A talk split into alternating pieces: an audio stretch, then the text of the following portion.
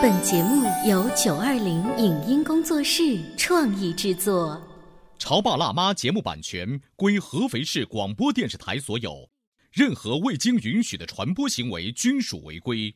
欢迎与九二零影音工作室沟通合作事宜，电话零五五幺六三五零九三五六。你有你的钻石金龟婿策略，我有我的全家海岛游计划。你扛着单反泡妞马不停蹄，我为孩子捕捉成长的美妙瞬间。你忽略我的魅力，我会证明这是谁的时代。你否定我的生活态度，我决定我的人生蓝图。帅哥俊男靠边站，有了宝宝的潮爸魅力更爆发。窈窕美女靠边站，有了宝宝的辣妈魅力更火辣。我是辣妈，不是老干妈，我为自己代言。我是潮爸，不是太阳能浴霸，我为自己代言。潮爸辣妈。本节目嘉宾观点不代表本台立场，特此声明。有这样一群孩子，不聋却对声响充耳不闻。不盲，却对周围视而不见；不雅，却不知该如何开口说话。他们被称作孤独的天使。四月二号是世界自闭症关注日。自闭症的症状有哪些？自闭症的孩子能否和其他孩子融为一体？在学校是否会因为成绩不好、不合群而遭受老师和同学们的排斥？当他们长大成人，离开父母独立生活的那一天，能够找到一份像样的工作，能够自食其力吗？人际关系发展干预会给这群孩子带来怎样的改变？欢迎收听八零后时尚育儿广播脱口秀《潮爸辣妈》，本期话题来自星星的孩子。欢迎收听八零后时尚育儿广播脱口秀《潮爸辣妈》，大家好，我是灵儿，大家好，我是小欧。昨天四月二号不是一个普通的周日，它是国际自闭症关爱日。是在今天的时候呢，我们把这一个自闭症关爱日再拿到直播间来，想提醒大家，我们要一起怎么样看待这一个特殊的来自星星的孩子们。哎，对你说这个特殊的人群，其实我想说，对于我来讲哈，我接触自闭症这三个字，其实更多的是在电视上看到的，因为看了很多的这个纪录片，然后呢，报道说这些孩子他们的成长的过程，以及他们长大之后，他们在这个社会当中的这一部分是如何生活的，我感觉我很同情他们，我也很想帮助他们，但是我还是不清楚我该如何的帮助他们和认识他们。你看到的那些他们在电视或者是在报纸、在广播当中，离你有一些远。但是今天我们的直播间就为大家请到了这一些星星孩子照顾他们的妈妈和老师，春芽残疾人互助协会的田飞老师以及千妈雨妈，欢迎你们！欢迎大家。我想问一下，今天三位做客直播间，呃，一般的人会觉得我最好不要去到公共的平台去跟别人说我的孩子是有自闭症这样子的倾向的。哎，这种事儿还是在家里面。为什么你们今天愿意站在这儿跟我们来分享这一段成长的故事？大家好，我是王强妈妈。啊，我的孩子呢，今年七岁了，他现在在上。啊，小学一年级，我在来之前刚刚把他送到学校去。嗯，啊，你刚刚说的那个，我为什么会愿意就是走在公众面前，把自己的孩子，包括把自己带入大众的视野呢？这就是我们经历了之前的那一段诊断初期的一些痛苦经历之后，走出来的一个一个敞开心扉的对对对，因为我想让更多的主流人群关注到这么一个弱势群体。呃，因为这个群体的数量是非常庞大，庞大到你都不敢想象。是，呃，前妈说到了，说我刚才他们已经走出了，呃，那样一个很不好的那个时间，我们暂且把它称作是一个心结吧。那个心结啊，在我看来，如果换成是我的话，我很难走出来，因为它淤积了很长时间。所以我觉得这对于我来讲，我很不好意思跟别人打招呼，也不想去麻烦别人，也不想让别人打扰我。我觉得可能这也是自闭症孩子的父母共同的一个心结吧。嗯，是这样的，因为我们自闭症儿童他主要的障碍就是社会交往障碍，是沟通障碍，所以他就必须是融入人群。如果你不走出来，你不带领你的孩子走出来，你的孩子就会失去很多跟周围普通人群接触的机会。嗯，让他接触别人，也让别人接触他。是，其实这个过程对孩子本身的干预是有好处的。嗯，所以呢，当家长的、当妈妈就必须要把这一个阶段给过去，给责无对旁贷的。对对，因为都是应该的嘛，当妈都是应该的如。果要说千妈的孩子是七岁，那也就是说你的心结 有这个七年之前所结下的哈。嗯那雨妈就不太一样喽。是我们一起来认识一下雨妈。大家好，我是雨妈。雨妈今天的状态我觉得特别好，是不是那个心结？心结已经，呃，基本上已经打开了，打开多少年了？打开大概有也就五六年的时间。嗯，所以呃，小雨今年是今年二十岁。二十岁，喜妈你保养的很好。谢谢谢谢。所以说小雨有是一个大人了，是个呃大小成年人。伙子了，是一个大小伙子了。可是你说二十岁的一个孩子的妈妈，心结打开才五六年时间，对那我可以想象得出来，在此之前有十五年的时间，你自己的个人的状况其实也不好，很不好。很不好。哎，这个心结也是慢慢的、慢慢的打开的，也是根据自己的一些状态，自己慢慢调节，然后自己慢慢带着孩子走出去，嗯，带着孩子接触社会，然后看到孩子的一步步的进步，然后自己的心结慢慢打开。我们聊的一个词就是心结，是我们的节目进行到这儿的时候呢，如果你刚刚打开广播，会说啊，昨天是这么一个公益的国际自闭症关爱日，但是我们不是苦情戏，是。你会看到受邀采访的两位妈妈，她们的状态、她们的声音非常的积极阳光，那他们是身在其中，最直接面对孩子的家长。那我们旁边带队的老师田飞老师，他也是跟着这样子的家长接触很多，然后跟这样的孩子接触很多。你是怎么看这些孩子们从一开始刚接触你们，可能状况更加封闭一些，到慢慢的被这样的爸爸妈妈影响，他们有些什么很大的变化？啊、大家好，我是田飞，呃，来自合肥春芽协会，呃，是一名特教老师。从我一开始接触这个群体呢，其实我是很惊讶的，就是在这之前我也不知道、不了解，就是我们的身边会有这么多来自星星的孩子嘛。那么就是接触之后，慢慢的。呃，也是抱着这个初心，很想帮助他们。就是我们看到一些家长是特别特别的努力，因为同时他们有些家长会很伤心，因为可能说觉得自己的遭遇特别不好，有这样一个孩子，就是在这样的情况下，我觉得这么多人去帮助他们，我们帮助家长，就是帮助孩子一起走出这种困境，是特别需要我们身边大众人一起来支持来做的这件事情。所以说，很多家长特别坚强，但是同时我们也特别鼓励有一些还没有那么坚强的走出来的家长，能慢慢的适应这种环境走出来。我们来适应我们身边的环境，带孩子走出来，让他看见这个世界，那这个世界才会接触他们所。以我们要共同的去疏解他们的心结哈。对，刚才呃田老师说了，是让这些孩子能够。伸开怀抱，能够走出来，能够融入到我们的这个群体当中。我觉得“融入”这个词特别的重要，因为真的是对于这些孩子来讲，他们如何的融入，其实是个难题。嗯，呃，我们来从千妈那儿了解到的，就是芊芊现在已经七岁，上小学的年纪了。我本来以为如果有自闭症的儿童，他们是要是在一个完全不一样的学校里面去上学，但是从你的故事来说，他是可以跟正常的小朋友一起上学的。呃，对，现在这个融合教育呢，已经是一个国际大的一个理念了，就是在国外早已经推行，在我们国家可能会弱一点，但已经在沿海城已经全面地在推。嗯，就是之前的概念都是这样的孩子都一定要去送去特校的，叫特殊群体，要特殊教育。对，但是现在呢，咱们的特殊群体也可以进入到普通的小学，进行跟普通的孩子进在一起进行普通教育，就叫融合教育。嗯那融合教育呢，是一般的情况下是一个班级里面有一个孩子是比较好的一个比例。嗯我的孩子呢这个班级呢，就是我家孩子这么一个情况，就是他的到来肯定会给他的老师和他的同学以及包括同学的家长带来一些冲击，一些。但是同样，他也会让这个普通孩子呢认识到原来还有这么一种生命形态，就生命的多样性。不论在他将来的成长过程中，包括将来的他的工作，他肯定还会遇到形形色色不同的生命形态。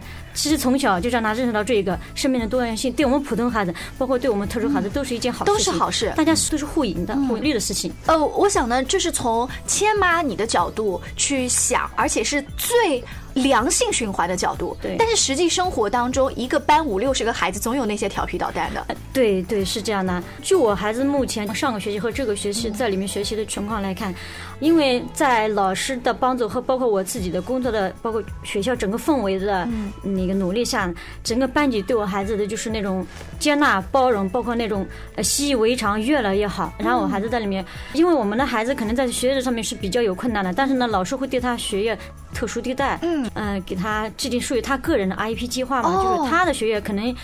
比别人他做事情比别人慢，那么他就比别人的作业量要少一些。他需要老师一考试的时候要老师一对一的给他读题目的话，会有老师过来再站到他的身边给他点，做做完这一题做下一题，这都是做支持。嗯，但其他的活动呢，集体活动呢，那都是跟小朋友们做一样的。班级里面有爱心小天使，爱心小天使呢，比如说，呃，我们这节课要到这个教室上音乐课，到那个教室上美术课。刚开始他是没有找到规律，我的孩子，那么他的同学就会带着他一起去，时间长了他也就知道了。包括集体活动的时候做操呀，自己站在哪个位置啊，我排队我跟谁手牵手呀、这些都是由爱心天使来帮助他对去完成的这样的事情。对对对对对，因为呃叫同伴教育，来自同龄人的教育，往往比你成人给他的教育对对他影响更大。而且慢慢的会让芊芊觉得，其实我跟其他孩子也没有什么不一样没，错只是稍微慢了一些而已。对你刚才说了班级里面最调皮的孩子，我正想说这样一个故事。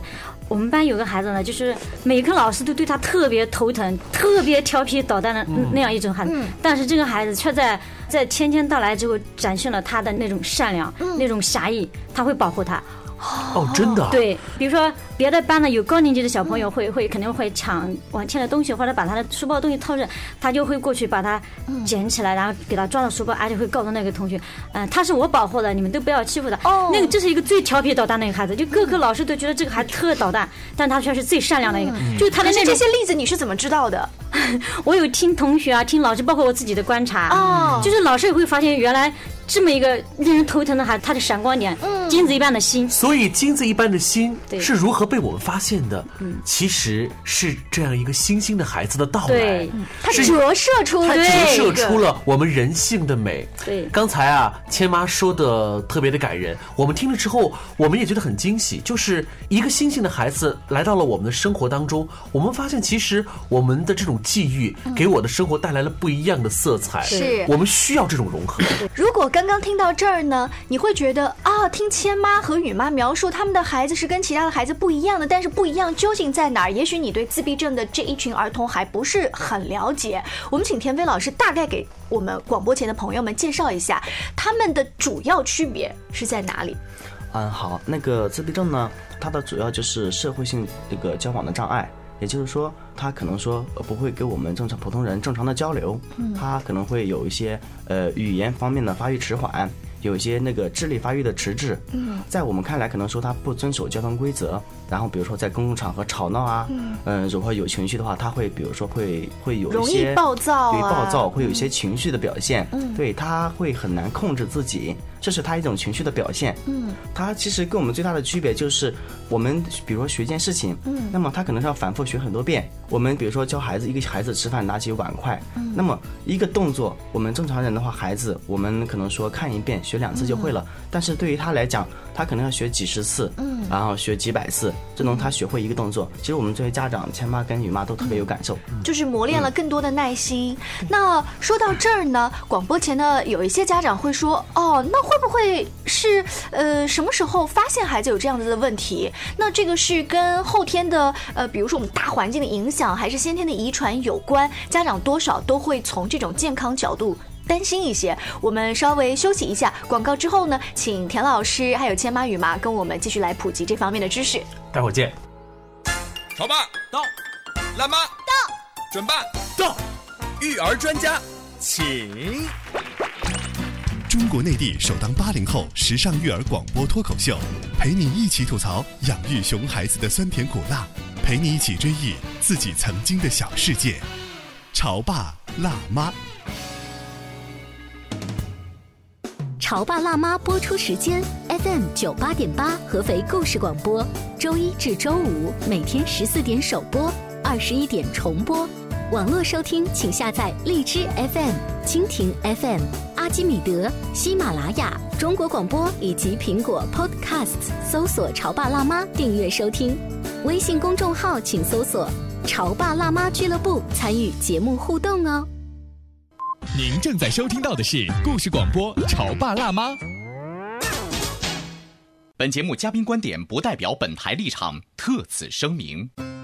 有这样一群孩子，不聋却对声响充耳不闻，不盲却对周围视而不见，不哑却不知该如何开口说话。他们被称作孤独的天使。四月二号是世界自闭症关注日。自闭症的症状有哪些？自闭症的孩子能否和其他孩子融为一体？在学校是否会因为成绩不好、不合群而遭受老师和同学们的排斥？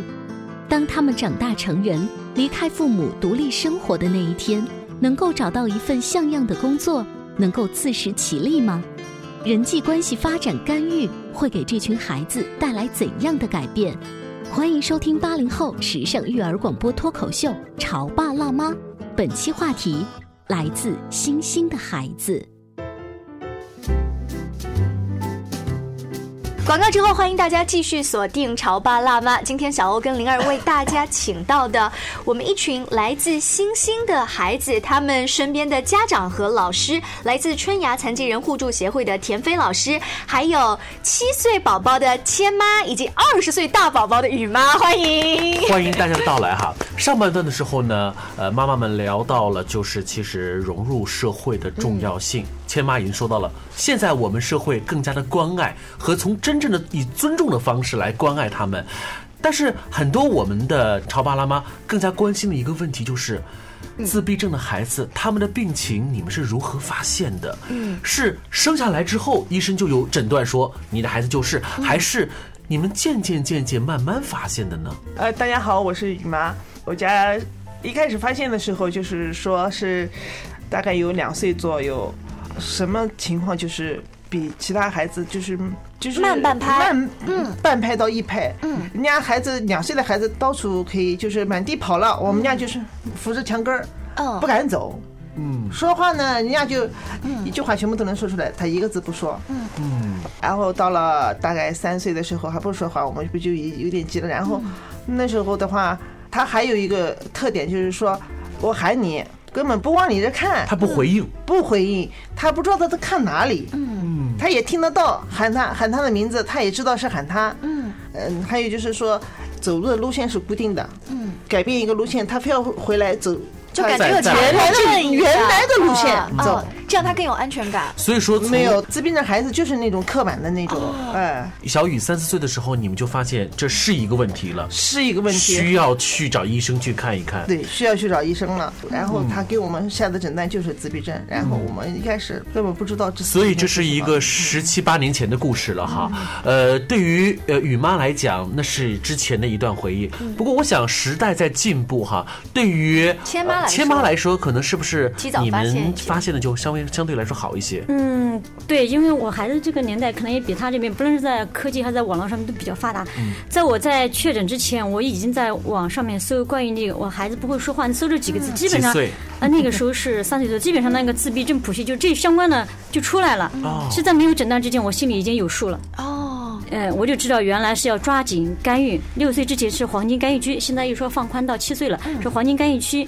所以这一切你们的这些举动是有效果的。会有效果，但是呢，呃，还是还是需要一个长期的系统的干预，就是那种零零散散的干预是没有多大效果的。所以，呃，如果我们能够及早的发现，对要及早的干预，对这是及最好的早的去纠正，这样的话，对我们来说的孩子的成长是最有效的。对对对，呃，像刚才千妈说到了一个关键的时间点，叫六到七岁是黄金干预期。对那田飞老师也可以从专业的角度来跟我们说一说，如一般孩子差不多在两三岁发现了，发现了之后呢，就到一些特殊的机构，由专业的老师一边培训家长，一边呢，我们来教孩子做到这种及早的干预。这个干预当中还有一些什么样基本的原则，或者需要我们普通的社会人士来帮助他们的？其实自闭症的孩子在一岁的时候就可以发现了。哦，Oh. 我们孩子平时我们家长逗孩子会拿一些东西，或者说去引逗他。呃，正常的孩子的话，他会看眼睛看着你的东西，或者说有反应跟着你。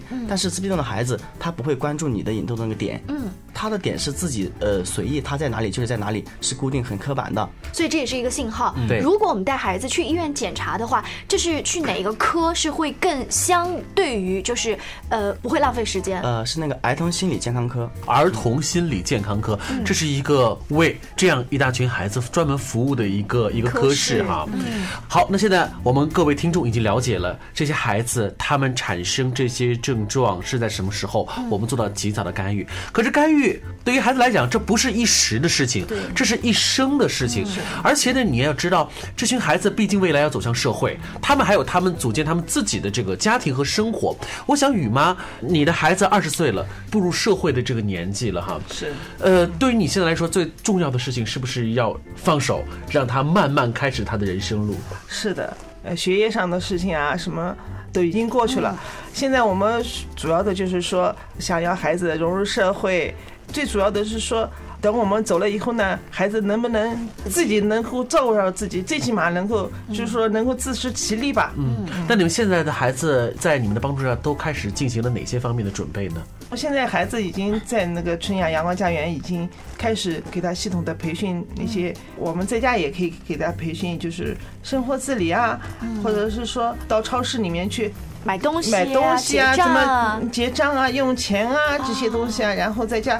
呃怎么打扫卫生啊？最起码的就是说，一个是温饱问题了，呃，穿衣服，冬天应该穿什么衣服，夏天应该穿什么衣服，这小时候应该是说，嗯、他们从小就应该慢慢的培养的。但是我们这是一种是一个一系列的都要干预的。还有就是说到超市去买过菜、买过东西回来，你怎么去准备？怎么能把这些东西煮熟？嗯，怎么能把它们这些东西能吃上嘴？嗯，嗯，就是能吃饱？雨妈讲的嗯这些是有也是学习，它是日常生活的学习。哎，对，嗯那么目前进行的怎么样？就我家小雨来说吧，生活自理这方面，反正我们能够。不是说我给你穿衣服，是衣来伸手饭来张口，他自己能够说，嗯，今天是什么天，能够看到自己的天气，能够自己选衣服穿，可以在我们的提示下，能够找到合适的衣服。，对，嗯，小雨平时自己有没有特别喜欢的？就是不用你们催促，他也表现出对这个的反应状态是比较好的。他比较喜欢画画，哦。还有对电脑这一块儿比较比较感兴趣比较感兴趣。哦，那是不是说，如果有可能的话，小雨未来可以从事的工作也可以和电脑相关联呢？有这个想法，那田飞老师，像小雨这样子已经差不多二十岁的孩子，你们在引导芊芊跟小雨方面，肯定这个方向是不太一样的。呃，对于他们，你们会怎么样做职业规划上面的引导？嗯，做职业规划的话，我们是从大连的开始，也就是我们春芽的阳光家园日间照料站会有大连的。我们现在分两个点，一个是日间照料站，一个是我们日常就业服务站。嗯，那么这两个点，一个主两个都有主要的目标。日间照料站，对那就是应该像刚才雨妈说的，比如说穿衣、吃饭、这些自我的生活技能。对，刚才另外一个呢叫做这个就业服务，是跟他的工作有关联的。对，对，就是重点介绍这一个吧。我们就业服务站的话，孩子目前的话已经送出几名出去去上工作了工作上班了哦而且工作地点还不错。呃，我们现在目前已经有两位学员在一个五星级的酒店里面做后勤，然后卫生。哇，在五星级酒店里头做，他不仅可以自己照顾自己的卫生，还可以帮别人。对他有自己的保险，哦有自己的那个正常我们员工的工资待遇，他全部都有。那用人单位有没有向你们反馈这个孩子在那儿的工作的情况？呃，这个是有的。我们目前的话，还有定期会有老师去监督，嗯就是去观测监察这个孩子，就是目前这段状况，他就是工作的质量怎么样，他的情绪怎么样，就是不是要再帮他做一些调整啊，帮助啊？嗯，对，就是在他工作这个过程中来帮他去更加完善自己。嗯，所以田老师，在你看来，这群新兴的孩子在专业机构的帮助之下，他们是完全可以胜任自己的生活，也完全可以胜任自己未来工作。对。他们可以自己有做一份自己的工作，他们也可以完全就说融入这个社会来养活自己。说到这种融入社会的话，刚才千妈啊在上半段举到了一个小学一年级的孩子融入社会，他所处的环境相对于简单，对对大家都是小萝卜头的孩子，然后班主任老师都要布置作业。但你知道，作为一个社会人，如果那些五星级酒店的顾客不知道他是什么情况，会不会给他带来其他一些语言上的伤害或者什么？就是能够保护他的更少一些，在工作上面。嗯，这个我们也有考虑到，所以目前的话，我们的学员还没有接触到客户。嗯，他后台酒店的员工，他的同事也都很照顾他。嗯对，包括酒店的经理也会经常跟员工然后来相对来说照顾他一点。嗯，就是这个大环境的话，大家也可以发现，从学校到上班的这个工作单位，其实这群有爱心的人士是越来越多。他们知道这一群来自星星的孩子，哪怕他们是小孩子，他们是大孩子，都需要我们格外的去照顾。是我呢有一个比较切身的经历，是一个充满爱的一个经历。在我们单位旁边呢有一个快餐企业，经常去吃饭。有一天我突然发现，他们那贴了一个贴画，上面说的是我们这里有一群天使营业员。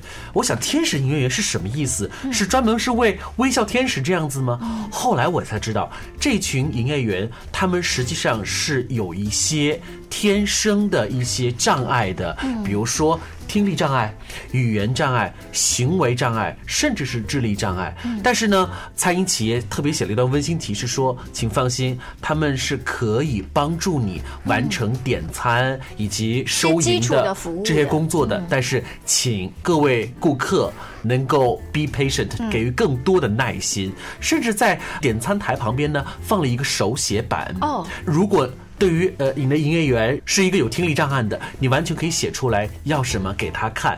我发现这群天使营业员每个人都有笑脸，他们很认真的在为你服务。而对于我这一个普通的顾客来讲，我觉得我的生活当中，因为有了这群天使的营业员，我觉得特别好。他们也用他们的行动赢得了我对他们深深的尊重。我觉得不仅仅有赢得这种尊重，还有更温暖你社会人本来那种很冰冷的心。是如果一个营业员是正常的普通人，他可能动作慢一点的啊，我们就会说，哎，麻烦你快一点呐、就是那种不耐烦，就立马腾的一下起来。但是当你看到别人的身体状况本来比你很差，他还在竭尽全力的为你服务的时候，你会慢慢的就是觉得。啊、我应该更有爱心，更有耐心，对自己的要求也变得更高。人人平等，所以我想今天我们请到的星星的孩子的妈妈千妈和雨妈，我相信在专业机构的帮助之下，这样的孩子一定会越来越健康的成长的。嗯，对于来自星星的孩子，他们比别人慢一拍，可能同龄人会觉得，哦，那这些孩子就是慢一拍而已啊，觉得他们是孩子嘛。可是对于你们是大人，你们是正常的成年人，其他的一些社会人会对你们有什么偏见，让你们觉得不舒服吗？嗯，会有，他们会认为，比如说你孩子表现出来的一些跟社会的一些冲突或者一些不是太良好的现状，他们会认为这是来自家长的教育。事实上，这个是对我们当母亲或者父亲是最大的一个伤害伤害，因为我们在他身上投入的那种精力是比普通孩子不知道要高多少倍。嗯，自闭症的成因跟后天的家庭教育没有任何关系，它是先天的，在胚芽时期就已经有的，但是这个又是在医院是没有办法筛查的。当我们这些外人如果真的当着你的面指责说这是你的作为父母的教育问题，你们是不是觉得很难受？而且你们又不能够反驳说，对。我的孩子是自闭症，所以你们是不是又不能说出这样子的话？对，因为我就我本人而言，因为我的孩子是我从之前的胎教开始、早教开始，是我亲手带大的，所以你如果说啊，你是因为你的冷漠，因为你没有带你的孩子，或者因为你忙于工作，导致你的孩子现在这个，我就觉得对我很不公平，很不公平，我太委屈。其实反而如果不出去的话，我们伤害会更大。嗯。他他不能说一直会关在家里面，是。他出去的多了，那别人会慢慢的了解，知道他是是什么样一种情况。那么时间长了之后，他也就慢慢会淡化接受了。所以这就是我们媒体在这个时候必须要站出来，我们要发声，我们要让大家都明白，这些来自于星星的孩子，我们要给他们更多的关爱。在未来，我们的公园、我们的学校、我们的单位、我们社会的很多角落，都会发现啊，原来他们就在我们的身边，他跟我们一样又不一样。此时此刻，最想让我们普通的听众、我们的网友，对那些来自星星的孩子说一些什么？我就是希望，如果大家在身边发现有这样的孩子的话，可以多一点耐心等待他，他会比较慢，请你别用异样的眼光去看他和他的家长。嗯，嗯我希望全社会都能包容关爱这些新兴的孩子，呃，能够帮助他们。嗯，那么我希望就是嗯，发现、关爱、接纳。我想沿着田飞老师这一个再延伸一下，叫悦纳。是“悦”这个字很重要，你可以解释成为欢喜、快乐。我觉得我们也可以解释成为一种很自然的方式去接纳它。是很淡定的接纳它，并且去发现当中那一些闪光的快乐。嗯，谢谢大家在四月二号国际自闭症之后呢，还跟我们一起在关注这样一群来自星星的特殊的孩子。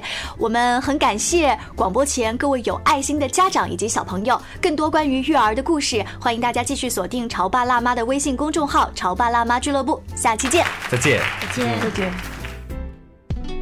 以上节目由九二零影音工作室创意制作，感谢您的收听。